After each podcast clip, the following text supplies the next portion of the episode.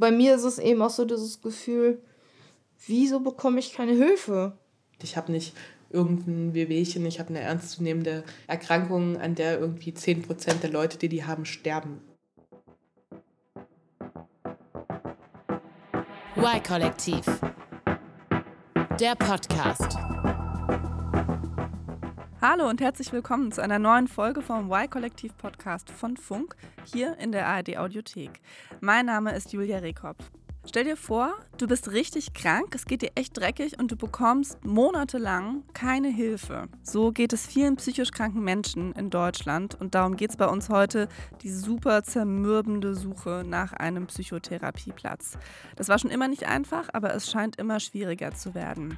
Ein Hinweis direkt, wir sprechen hier gleich über psychische Erkrankungen und auch über selbstverletzendes Verhalten und Suizidalität. Recherchiert hat das Thema heute Reporterin Fatima Talalini. Hi Fatima. Hallo. Das Thema mit der langen Wartezeit auf einem Psychotherapieplatz, das gibt es eigentlich schon länger. Warum bist du denn jetzt darauf aufmerksam geworden? Ja, ich habe als Journalistin in den letzten zwei Jahren viele Reportagen über verschiedene psychische Erkrankungen gemacht, über Depressionen, über Trauma und so weiter. Und ich sage den Leuten dann immer, ey, wenn ihr merkt, euch geht es nicht gut, dann könnt ihr euch professionelle Hilfe suchen und dann listen wir mal Anlaufstellen auf.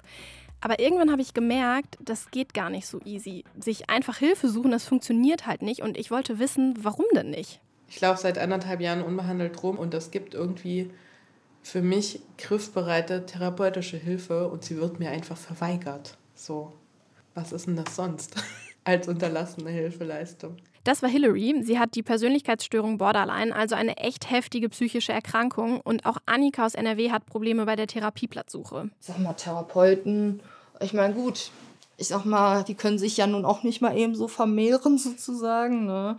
Und können sich ja auch nicht mal eben dahin hexen, sozusagen, ne?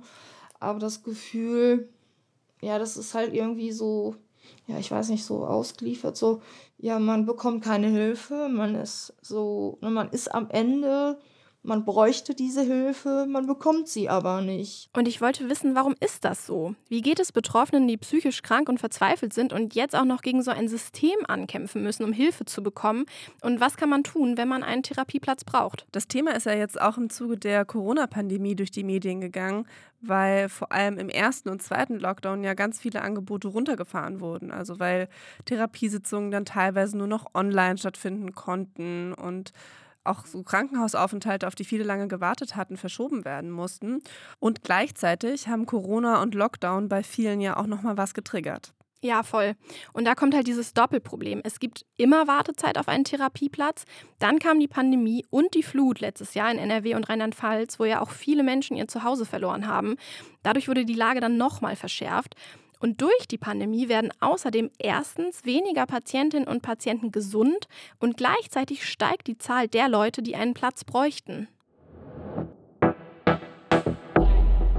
Lass uns mal ganz einfach anfangen. Also wenn ich mir, sagen wir mal, ein Bein gebrochen habe, dann weiß ich, ich kann in die Notaufnahme und ich bekomme da Hilfe. Wenn ich jetzt aber eine psychische Erkrankung habe, dann ist das ja irgendwie komplizierter. Ja, genau. Da sind halt Menschen, denen geht es einfach schlecht, die sind krank und je nachdem, was genau vorliegt, kann allein diese Suche im Netz nach Kontakten oder Anrufen schon ein irrer Kraftakt sein. Und dann gibt es diese absurden Wartezeiten. Annika hat genau das durch. Annika ist 27 Jahre alt, sie lebt im Sauerland auf dem Dorf und ich habe sie zu Hause besucht. Hallo, dann komm erstmal rein. Ja, vielen Dank. Ja, ist das in Ordnung? Ja, bitte. Ja. Hallo, ich bin. Warum braucht denn Annika eine Therapie? Ist es okay, wenn wir darüber sprechen? Genau, sie geht da ganz offen mit um. Ihr wurde schon als Jugendliche Depression diagnostiziert, aber erst vor zwei Jahren kam raus, dass sie eigentlich eine Borderline-Störung hat. Und ich bin über Instagram auf sie aufmerksam geworden. Da erzählt sie nämlich über das Leben mit dieser Erkrankung. Lass uns noch mal kurz klären, was genau ist Borderline? Das ist eine sogenannte Persönlichkeitsstörung, die dafür sorgt, dass Annika alles intensiver fühlt. Also bei ihr persönlich ist das geprägt von starken Stimmungsschwankungen. Sie hat schwere depressive Phasen, selbstverletzendes Verhalten und sie hat auch mit Suizidgedanken zu tun. Ich hau jetzt nicht irgendwas kaputt. Ich lasse das eher an mir selber aus, sozusagen. Ich habe äh, sehr viel mit Wutattacken zu tun. Ähm, dann extreme Stimmungsschwankungen. Von jetzt auf gleich kann sich das bei mir ändern. Ja, diese innere Leere. Manchmal fühle ich alles gleichzeitig, aber einerseits fühle ich mich leer, aber eigentlich auch fühle ich voll viel. Ich war zweimal so fertig, es äh, ging gar nichts mehr ja, eigentlich kann man das nicht heilen. Das, man kann damit zwar leben lernen. Äh, ich glaube, die Medikamente ähm, halten mich mit auch noch so am Leben sozusagen. Eigentlich kann ich schon seit einigen Jahren keinen normalen Alltag mehr bewältigen. Das Problem ist, sie hat keinen Therapieplatz und Annika wohnt auch noch in einem super kleinen Dorf. In ihrer Nähe gibt es jetzt auch einfach nicht so viele Therapeutinnen und Therapeuten. Und sie steht jetzt seit anderthalb Jahren auf der Warteliste einer Therapeutin bei sich in der Nähe. Also irre lange. Und sie sucht parallel nach welchen, die weiter weg sind. Und weil ich das auch mal miterleben wollte, wie das ist, sich auf diese Suche zu begeben, war ich dabei, als sie weiter versucht hat, Hilfe zu finden. Und man muss sich einfach durch tausend Praxen durchtelefonieren. Also ich habe ähm, hab ein paar Sachen rausgesucht. Ähm, und zwar, diese könnte ich jetzt gleich anrufen. Ähm, die hat gleich Telefonsprechstunde. Vielleicht habe ich ja mal Glück, äh, dass ich vielleicht wenigstens auf die Warteliste komme. Mhm. Guten Tag. Sie erreichen uns telefonisch montags und mittwochs in der Zeit von 9.30 Uhr bis 12.30 Uhr. Gerne können Sie eine Nachricht auf Band hinterlassen. Wir rufen schnellstmöglich zurück. Danke und auf Wiederhören. Ich habe gedacht, das wäre jeden Tag. Siehst du? Das war schon mal Nummer eins. Mir ist das jetzt gerade so irgendwie total peinlich, dass ich das jetzt wieder vergessen habe. Und denke so, Gott, wieder typisch ich und ich bekomme ja gar nichts. Und das sind so diese Gedankengänge, die dann bei mir direkt anfangen zu rotieren. Eben dieses persönlich nehmen sofort auch, ne? Das ist halt für Annika nicht einfach irgendwo anrufen, ne? sondern jedes Telefonat ist mega anstrengend und nimmt sie auch emotional total mit. Und das habe ich auch mega gespürt, als ich dabei war. Und manche Therapeutinnen und Therapeuten, die sind durch die Verschärfung der Lage durch die Pandemie so ausgelastet, dass sie schon auf ihre Websites schreiben, dass man gar nicht erst anrufen soll. Die wollen nicht, dass man sich bei ihnen meldet und führen auch keine Wartelisten mehr. Was, was genau steht denn da? Also die in Paderborn wäre die jetzt. Äh, wegen der noch immer besonderen Zeiten der Coronavirus-Pandemie kann ich der, äh, zurzeit leider keine neuen Patienten und Patienten annehmen. Dies gilt wegen der aktuellen Entwicklung sicher bis zum Frühjahr 2022. Wie lange geht denn das Frühjahr? Ich könnte halt jetzt eventuell noch mal bei diesem, was ich hier rausgesucht hatte, das ist in äh, Bielefeld auf jeden Fall, weil wie gesagt, ich muss halt weiter weg gucken. Und so geht das dann halt immer weiter. Namen und Telefonnummern raussuchen, rausfinden, wann die Telefonsprechstunde ist, anrufen, abwarten. Das mit Annika, das ist jetzt aber kein Einzelfall, oder? Also es hat jetzt nichts speziell mit ihrer Diagnose zu tun oder so, weil man hört ja im Moment wirklich von allen Seiten, dass die Plätze knapp sind. Ja, genau. Also das war 2018 zum Beispiel schon krass. Da gab es eine Umfrage der Bundespsychotherapeutenkammer, die hat gezeigt, dass Erwachsene durchschnittlich fünf Monate auf einen Therapieplatz warten. Inzwischen sind es laut Berufsverband deutscher Psychologinnen und Psychologen schon fast sechs Monate. Diese Zahl ist jetzt je nach Untersuchung unterschiedlich. Mal ist es mehr, mal weniger Wartezeit. Aber es ist einfach zu lange, wenn man ein akutes Problem hat. Man geht davon aus, dass es ähm, auch nicht so schnell besser wird jetzt, denn im Januar 2021 sind laut der Deutschen Psychotherapeutenvereinigung die Anfragen an Therapiepraxen um 40 Prozent gestiegen. 40 Prozent, okay, das ist ziemlich viel. Liegt das denn daran, dass mehr Menschen eine Therapie benötigen? Und wenn ja, warum? Oder äh, gibt es insgesamt zu wenig Plätze? Also was genau ist jetzt das Problem, was zugrunde liegt? Ja, also alles im Grunde. Der Bedarf an Therapieplätzen, der steigt. Der steigt seit Jahren an. Die Therapeutinnen und Therapeuten gehen davon aus, dass es im Allgemeinen jetzt nicht mehr Menschen sind, die psychisch krank werden als früher, sondern dass es jetzt akzeptierter ist, als früher sich Hilfe zu suchen, was eigentlich eine total gute Entwicklung ist. Absolut. Und dann kommen aber auch akute Krisen dazu, die sorgen dafür, dass mehr Menschen aufgrund dieser akuten Krisen psychisch krank werden. Das waren eben jetzt die Corona-Pandemie und die Flut im letzten Sommer. Das heißt, es gibt mehr Menschen, die Hilfe brauchen und noch dazu gibt es zu wenig Therapieplätze? Also die Patientinnen und Patienten und die Therapeutinnen und Therapeuten sagen ja, die Krankenkassen sagen nein. Achtung, jetzt wird es ein bisschen bürokratisch. Wir haben in Deutschland eigentlich genug ausgebildete Psychotherapeutinnen und Therapeuten, um diesen Bedarf an Behandlungsplätzen zu decken, also auch diesen gestiegenen Bedarf. Es dürfen aber nicht alle mit den gesetzlichen Krankenkassen abrechnen. Das können nur die machen, die einen sogenannten Kassensitz haben. Okay, dann lass uns jetzt kurz klären, was genau ist ein Kassensitz? Ja, also bei allen Ärztinnen und Ärzten und auch bei den Psychotherapeutinnen wird festgelegt, wie viele man in einer bestimmten Region braucht, um eben alle Menschen zu versorgen. Und wenn ich als Psychotherapeutin gesetzlich versicherte Menschen behandeln möchte, muss ich einen Kassensitz beantragen. Dann darf ich mit ähm, der Krankenkasse direkt abrechnen. Es gibt aber weniger Kassensitze als Therapeuten. Und die, die keinen Kassensitz haben, müssen als Privattherapeutin arbeiten. Also das heißt, man müsste es dort selber bezahlen und das kann sich natürlich nicht jeder erkrankte Mensch leisten. Was kostet denn so eine Therapiestunde? So zwischen 100 und 150 Euro ungefähr. Aber man braucht ja nicht eine Therapiestunde, sondern meistens mindestens zwölf und oft viel, viel mehr. Ja, so eine Therapie kann ja auch wirklich über Monate oder Jahre sogar gehen, ne? Genau. Okay, aber wieso gibt es denn dann nicht mehr Kassensitze, wenn ja offensichtlich doch der Bedarf da ist? Ja, also theoretisch soll das so sein. Theoretisch soll es so viele Kassensitze geben, wie gebraucht werden, also wie der Bedarf eben da ist. Und dafür gibt es einen sogenannten Bedarfsplan, der das festlegt, wie viel brauche ich wirklich. Und wie viele neue Sitze geschaffen werden, legt der GBA vor. Das ist der gemeinsame Bundesausschuss. Das ist ein Gremium in Deutschland, der eben darüber entscheidet, welche Leistungen die Versicherten von den ganz normalen gesetzlichen Krankenkassen bekommen. Und 2019 hat der GBA ein Gutachten in Auftrag gegeben. Darin sollte halt stehen, wie viele neue Kassensitze brauchen wir jetzt wirklich. Und so richtig Klarheit hat das aber nicht gebracht. Und warum das so ist, das habe ich Helge Dickau vom Spitzenverband der gesetzlichen Krankenkassen gefragt. Ob es genug Kassensitze gibt oder nicht, ist schwer zu beantworten. Kassensitze werden ja letztendlich verteilt ähm, auf Grundlage einer Bedarfsplanung. Bei diesem Gutachten ist zwar von 2400 Kassensitzen die Rede, aber da liegt auch ein gewisses Missverständnis vor. Letztendlich ist es so, dass in diesem Gutachten auch verschiedene Szenarien dargestellt werden. Das Szenario, das sozusagen auf der jetzt gültigen Bedarfsplanung basiert, kam auf gut 800 Sitze. Und knapp 800 neue Sitze wurden beim letzten Mal 2019 auch geschaffen. Jetzt kann man natürlich darüber reden, ob das genug ist, ja oder nein.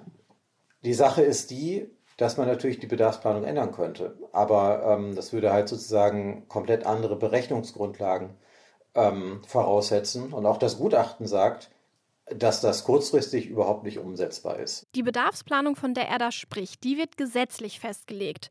Ähm, die ist aber relativ alt und alle Therapeutenverbände sagen, ey, die muss, das muss aktualisiert werden, um den echten Bedarf zu decken. Also um die Leute jetzt, die überall anrufen und Hilfe suchen, zu behandeln. Also sind dann das Problem die Krankenkassen? Also sperren die sich dagegen? Ja, naja, also die Krankenkassen, die sind ja ans Gesetz gebunden, die gesetzlichen Krankenkassen. Die sagen also, hey, guckt mal auf den aktuellen Bedarfsplan. Wir haben so viele Kassensitze, wie eben vorgegeben sind. Und denen ist es halt nicht freigestellt, jetzt einfach neue Kassensitze zu verteilen, wie sie wollen, weil die dürfen halt nichts machen, was nicht wirtschaftlich ist. Und nicht, weil die jetzt einfach gemein sind, wie halt viele Leute denken, sondern weil sie vom Gesetz dazu verpflichtet sind. Schließlich bezahlen das ja alle Beitragszahlenden solidarisch. Ne? Und Helge Dick auch vom Spitzenverband der Krankenkasse hat versucht, mir das zu erklären. Die Leistungen, die wir bezahlen, müssen ausreichend, zweckmäßig und wirtschaftlich sein. Sie dürfen das Maß des Notwendigen nicht überschreiten. So steht es im Gesetz. Das heißt, übersetzt, wir dürfen nichts bezahlen, was nicht wissenschaftlich valide ist. Und wir dürfen nichts bezahlen, was zu teuer ist. Und das macht uns natürlich nicht gerade zu den beliebtesten Playern im System. Aber er hatte eben auch gesagt, die Leistungen müssen auch ausreichend sein. Und da haben wir ja jetzt den Eindruck, dass das im Moment nicht der Fall ist. Genau, das ist der Punkt. Diese beiden Aussagen beißen sich natürlich ausreichend versus wirtschaftlich. Und die Kassen sagen, sie sind gesetzlich an die Bedarfsplanung gebunden und auf dieser Grundlage könnte man neue Sitze nicht rechtfertigen. Die Therapeuten sagen, ey, so geht das nicht. Wir können die Patienten nicht ausreichend versorgen. Das klingt so, dass der Konflikt zwischen den Kassen und den Therapeutinnen und Therapeuten am Ende auf dem Rücken derjenigen ausgetragen wird, die krank sind, die Hilfe brauchen und die auf der Suche nach einem Therapieplatz sind. Und zu denen würde ich jetzt gerne nochmal zurückkommen. Was, was bedeutet das denn für die? Ja, also für Annika ist es total furchtbar. Also diese ganze Suche fällt ihr total schwer. Und deswegen gibt es auch immer wieder Phasen, in denen sie gar nicht sucht und einfach abwartet. Totale Verzweiflung. Wenn ich davor sitze, denke ich so, bei anderen Erkrankungen, äh, die bekommen ja auch sofort Hilfe. Und wir mit psychischen Erkrankungen müssen uns das alles so hart erkämpfen und dahinterher rennen. Irgendwie mir fällt es total schwer, mir vorzustellen, wie das ist, wenn man über ein Jahr lang auf Hilfe warten muss. Wenn die Seele kaputt ist sozusagen, ach ja, warten Sie mal, ja, in anderthalb Jahren, ja, dann können Sie vielleicht mal vorbeikommen. Das finde ich halt eben dieses Heftige daran. Und vor allen Dingen, da kann man auch schon nicht mehr da sein. Annika spielt hier auf den Suizid an, weil auch psychische Erkrankungen können tödlich enden. Gerade Depressionen, aber auch andere Erkrankungen, die diese Suizidgefahr haben oder auch zum Beispiel Essstörungen wie Anorexie, die enden im schlimmsten Fall auch tödlich durch krasse Unterernährung.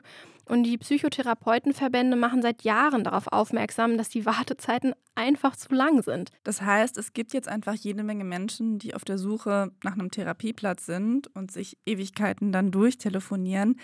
Haben die denn noch irgendeine andere Möglichkeit, einen Therapieplatz zu finden? Also die Kassen sagen, dass die Betroffenen erstmal zum Hausarzt gehen sollen und auch andere Beratungsstellen nutzen sollen, zum Beispiel an der Uni oder von der Stadt. Außerdem wollen sie, dass man die Terminservicestellen mehr nutzt. Was sind diese Terminservicestellen? Das ist ein Service der Kassenärztlichen Vereinigung und die klappern quasi alle Therapeuten in einem Bereich ab und haben so ja einen zentralen Überblick, wer könnte jetzt einen Termin frei haben. Und das ist dann erstmal ein Termin zu einer psychotherapeutischen Sprechstunde. Dort wird dann festgestellt, ob und welche Psychotherapie notwendig und sinnvoll ist. Und da bekommt man ein ganz, ganz wichtiges Formular, das PTV 11. Und auf dem wird eingetragen, dass man wirklich eine Therapie braucht.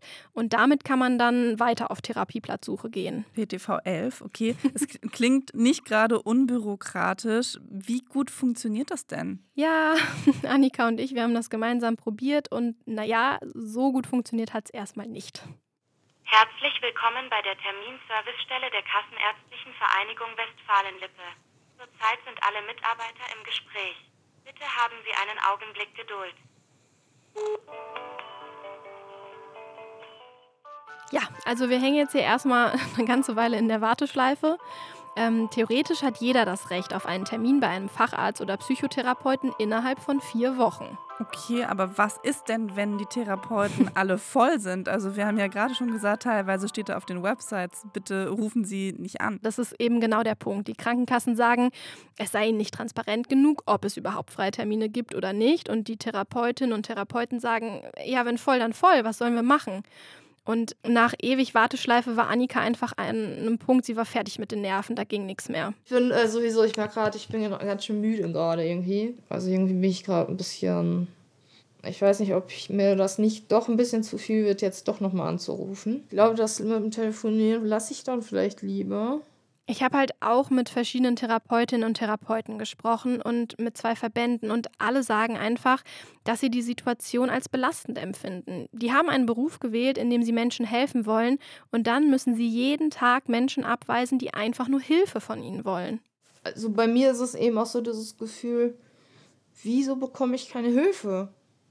Ich sag mal, Therapeuten, ich meine, gut, ich sag mal, die können sich ja nun auch nicht mal eben so vermehren sozusagen, ne? Und können sich ja auch nicht mal eben dahin hexen sozusagen, ne?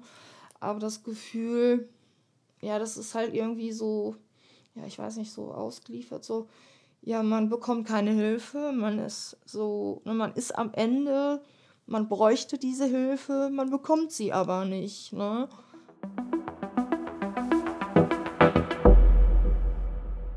Wenn die Not so groß ist, könnte man denn dann nicht auf die privaten Therapeutinnen und Therapeuten zurückgreifen? Also das hatten wir ja eben gesagt, wenn man keinen Kassensitz hat, dann kann man privat arbeiten. Was ist denn mit denen? Kann man die nicht irgendwie ins Boot holen? Also ja, das geht tatsächlich. Das nennt sich Kostenerstattungsverfahren.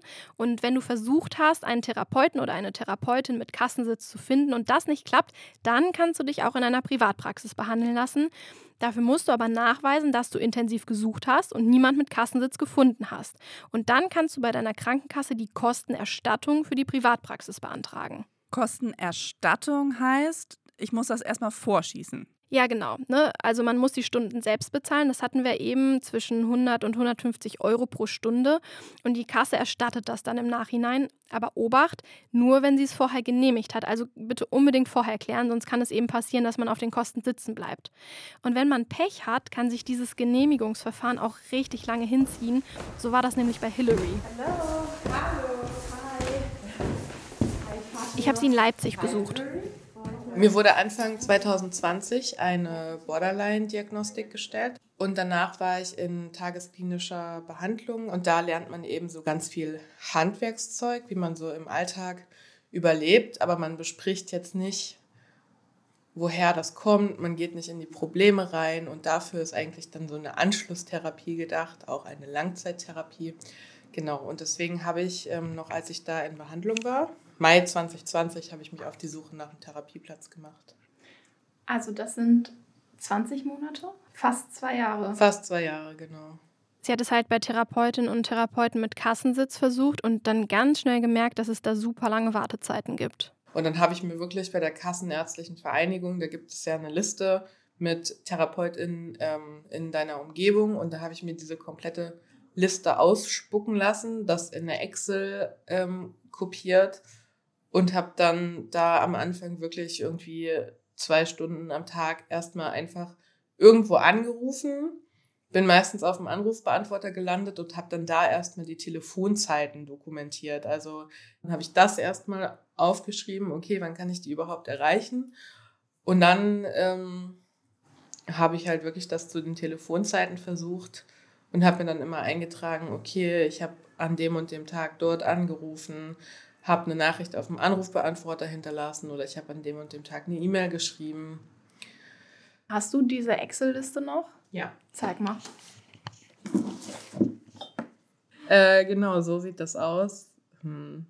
Also, ne, hier Name, Telefonnummer habe ich eingetragen und dann hier die Telefonzeiten, wenn ich das in Erfahrung bringen konnte.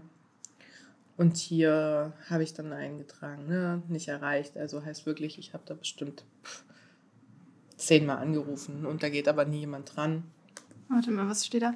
Auf AB gesprochen, am 18.09.20 mehrmals auf AB gesprochen, scheint voll zu sein.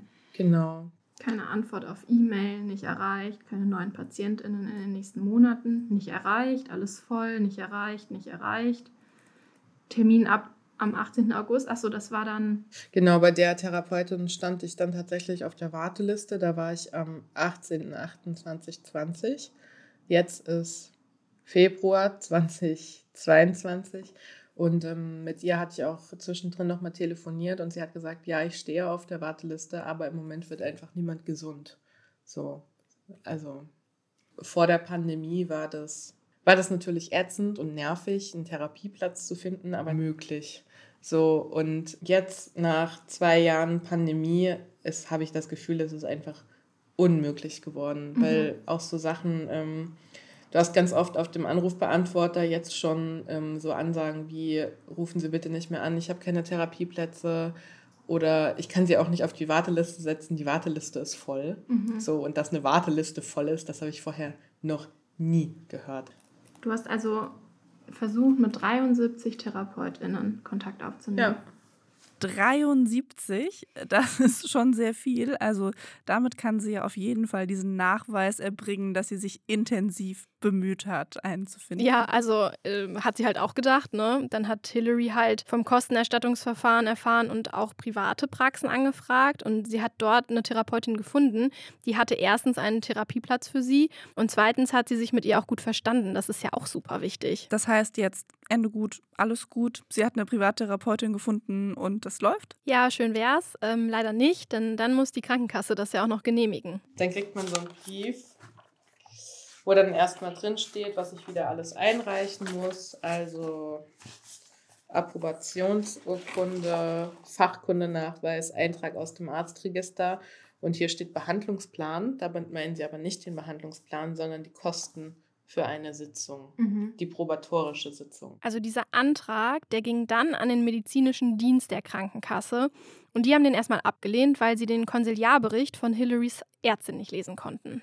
Was ist der Konsiliarbericht? Das ist ein Bericht von der Ärztin, wo drin steht, hey, ich habe geguckt, es sind keine körperlichen Ursachen, ich nehme mal an, das ist eine psychische Ursache, bitte klären Sie das. Okay, und was passiert dann? Also was macht man dann, wenn man so eine Ablehnung bekommt von der Krankenkasse? Also entweder akzeptiert man das oder ähm, man legt schriftlich Widerspruch ein und sagt, dass man am Antrag festhalten möchte. Und dann fragt man die Kasse, welche Unterlagen sie denn dafür braucht. Und wichtig ist hier, vor so einer Ablehnung muss man sich nicht einschüchtern lassen. Ähm, das passiert ganz oft. Also die Deutsche Therapeutenvereinigung, die hat in einer Umfrage festgestellt, dass 48 Prozent der Anträge erstmal abgelehnt werden. Das heißt jetzt aber nicht automatisch, dass man keinen Anspruch auf diese Therapie hat, sondern ganz oft ähm, sind es Formfehler. Da fehlen dann einfach Unterlagen oder irgendwer war, ähm, irgendwas war nicht leserlich oder so. Und Hillary ist auch in Widerspruch gegangen. Ähm, ich habe aber gemerkt, das zerrt einfach an den Nerven. Vor allem, wenn man selbst schon am Limit ist, wenn man krank ist und sich dann auch noch um so einen Widerspruch kümmern muss, bei dem man sich auch auskennen muss. Ich laufe seit anderthalb Jahren unbehandelt rum und es gibt irgendwie für mich griffbereite therapeutische Hilfe und sie wird mir einfach verweigert. So, was ist denn das sonst als unterlassene Hilfeleistung? Und dann ähm, kam tatsächlich der Brief dass sie meine Therapie genehmigen. Allerdings zwölf von 60 beantragten Stunden. Immerhin, oder? Immerhin, ja. Aber das heißt, dass ich jetzt quasi das in kleinteiligen Schritten immer wieder neu beantragen muss. Das bedeutet, ich muss wieder einen Antrag stellen. Das ist Arbeit für mich, das ist Arbeit für die Therapeutin, Arbeit für alle. Und ich habe nicht irgendein Wehwehchen, ich habe eine ernstzunehmende Erkrankung, an der irgendwie 10% der Leute, die die haben, sterben. Boah, ist, ist das so, dass 10% der Leute, die Borderline haben, daran sterben? Ja, also laut der Klinik für Psychiatrie und Psychotherapie der Charité liegt die Suizidrate bei Menschen mit Borderline bei 5 bis 10 Prozent. Und die Selbstverletzungsrate ist noch höher, zwischen 69 und 80 Prozent. Also das ist wichtig. Psychische Erkrankungen können tödlich sein. Wie ging es dir in der Zeit, in diesen letzten zwei Jahren? Ja, scheiße. Also ja, ein schlechter Tag ist für mich einfach nicht nur ein schlechter Tag, sondern ich kriege dann auch direkt so suizidale Gedanken. Und damit zu leben ist halt einfach wahnsinnig anstrengend. Und der ganze Stress mit der Krankenkasse, der hat es auf jeden Fall nicht besser gemacht. So. Also es ist krass gerade, es ist eine super schwierige Zeit für die Therapieplatzsuche. Aber es lohnt sich auch, einen langen Atem zu haben und dran zu bleiben, denn wenn man krank ist, hat man einfach das Recht, behandelt zu werden. Weißt du denn, wie es bei Annika weitergegangen ist, die du am Anfang besucht hattest? Ja, also das wollte ich auch unbedingt wissen und ich bin nach ein paar Wochen nochmal hingefahren. Ich habe tatsächlich ja einen Therapieplatz gefunden. Sie hat äh, gehört, wie es mir wirklich geht. Ich bin definitiv äh, erleichtert. Ähm, also ich saß da, ich, äh, ich habe nur gesagt, äh, mir fällt so ein Stein vom Herzen, habe ich zu ihr gesagt. Und ich glaube, das hat sie auch gemerkt. Also es hat zwar super, super lange gedauert und es hat Annika auch Kraft gekostet, aber sie konnte letztlich nach anderthalb Jahren einen Therapieplatz finden. Richtig gut, das freut mich echt für sie. Gibt es denn jetzt so ein paar, ja, ich sag mal Tipps und Tricks, also wie man denn äh, erfolgreich ist bei der Suche oder wie die Suche vielleicht auch ein bisschen leichter wird, als dass man da wie Hillary 73 verschiedene Leute versucht anzurufen? Ja, es gibt schon so ein paar Steps, die man schon mal machen kann, damit die Suche etwas einfacher verläuft. Und ich würde wirklich als erstes zur Hausärztin gehen. Denn damit die Kasse überhaupt etwas bezahlt, muss man einfach ausschließen, dass die Erkrankung körperliche Ursachen hat. Und der Arzt oder die Ärztin spricht dann mit einem, checkt die Blutwerte und so und schreibt dann diesen Konsiliarbericht, von dem wir schon gesprochen haben. Hoffentlich leserlich. genau, da kann man gut drauf aufpassen. Also, ne, erster Tipp. Und dieser Bericht ist eben wichtig. Den muss man später auch einreichen bei der Kasse. Und dann kann man ja wahrscheinlich auch direkt mal klären, ob die Hausärztin einen Kontakt hat oder eine Idee, wo ein Platz frei sein könnte, oder? Genau, ja. Manchmal ist das eben, ähm, sind so Kontakte einfach eine gute Idee. Ne? Aber manchmal hat man einfach Glück. Wenn man kein Glück hat, ist der nächste Schritt die psychotherapeutische Sprechstunde. Entweder man ruft selbst bei einem Therapeuten an und fragt, ob man in die Sprechstunde kommen kann, oder man ruft eben bei der Terminservicestelle der Kassenärztlichen Vereinigung an unter 116 117 und sagt, hey, ich brauche eine Psychotherapie therapeutische Sprechstunde und im Idealfall bekommt man dann auch einen Termin innerhalb von vier Wochen. Das ist der gesetzliche Anspruch, den man hat. Das klappt zwar nicht immer so schnell, aber die sind da wirklich gut vernetzt und auch organisiert. Und ich würde tatsächlich aber beides parallel machen und auch selber suchen und bei der Terminservicestelle anrufen und falls man dann am Ende zwei Sprechstundentermine hat, auch ruhig zu beiden hingehen, weil einfach jede Chance nutzen und gucken, welche Therapeutin passt denn zu mir. Und in dieser Sprechstunde bekommt man dann dieses wichtige Formular, von dem ich schon erzählt habe. Und da kann dann auch eingetragen werden, dass es dringend ist. Und dann steht da ein Code drauf. Und mit diesem Code kann man auch nochmal bei der Terminservicestelle anrufen und sagen, hey, ich habe diesen Code, es ist dringend. Und dann suchen die so schnell wie möglich einen Platz. Okay, klingt ganz gut, aber wirklich versprechen, dass es dann auch schnell geht, können sie ja wahrscheinlich auch nicht, wenn ja. die Plätze einfach nicht vorhanden sind. Natürlich nicht. Und weil es eben einfach gerade so krass ist, äh, würde ich raten, auf jeden Fall auch parallel selber zu suchen und zwar richtig systematisch. Also alle Namen und Nummern aufschreiben, die in Frage kommen, die irgendwie in der Nähe sind, wo man sagt, hey, da kann ich gut einmal die Woche hinkommen und dann abklappern. Also telefonische Sprechzeiten rausfinden, anrufen, auf die Wartelisten setzen lassen. Okay, also so wirklich drumherum kommt man eigentlich nee, nicht. Nee, nee, nee. Also sorry, es gibt einfach leider keine andere Möglichkeit. Ähm, was aber wichtig ist, nicht einmal anrufen, sondern wenn man auf der Warteliste steht, vielleicht nach vier oder fünf Wochen nochmal anrufen, äh, fragen, bin ich noch drauf und ganz höflich erklären, es ist gerade wirklich dringend. Und dann das auch auf jeden Fall dokumentieren. Weil wenn man so niemanden findet und das protokolliert hat, dann kann man eben wie Hillary dieses Kostenerstattungsverfahren in Anspruch nehmen. Okay, klingt anstrengend, aber scheint im Moment nicht anders zu gehen. Ja, alle Beteiligten wissen auch, wie ätzend das ist. Da muss man sich gerade einfach richtig durchbeißen. Aber es gibt ein bisschen Hoffnung, denn die Regierung hat in ihrem Koalitionsvertrag festgehalten, dass sie nochmal an die Bedarfsplanung ran will im Bereich Psychotherapie. Und wenn die geändert wird, dann müssen die Krankenkassen auch mehr Kassensitze schaffen. Dann besteht hier zumindest eine gewisse Hoffnung, dass sich da was ändern wird. Vielen Dank, Fatima, dass du für uns recherchiert hast. Ja, super gerne. Bis dann. Und heute gibt es auch wieder einen Podcast-Tipp von mir. Vielleicht habt ihr ja schon mal von Desodoc gehört, ein Rapper aus Berlin-Kreuzberg, der sich dann radikalisiert hat.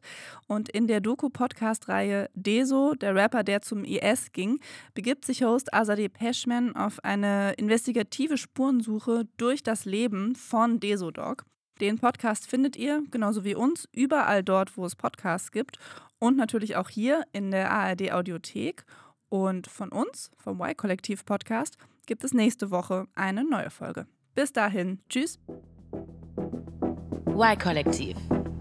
Ein Podcast von Funk, von ARD und ZDF.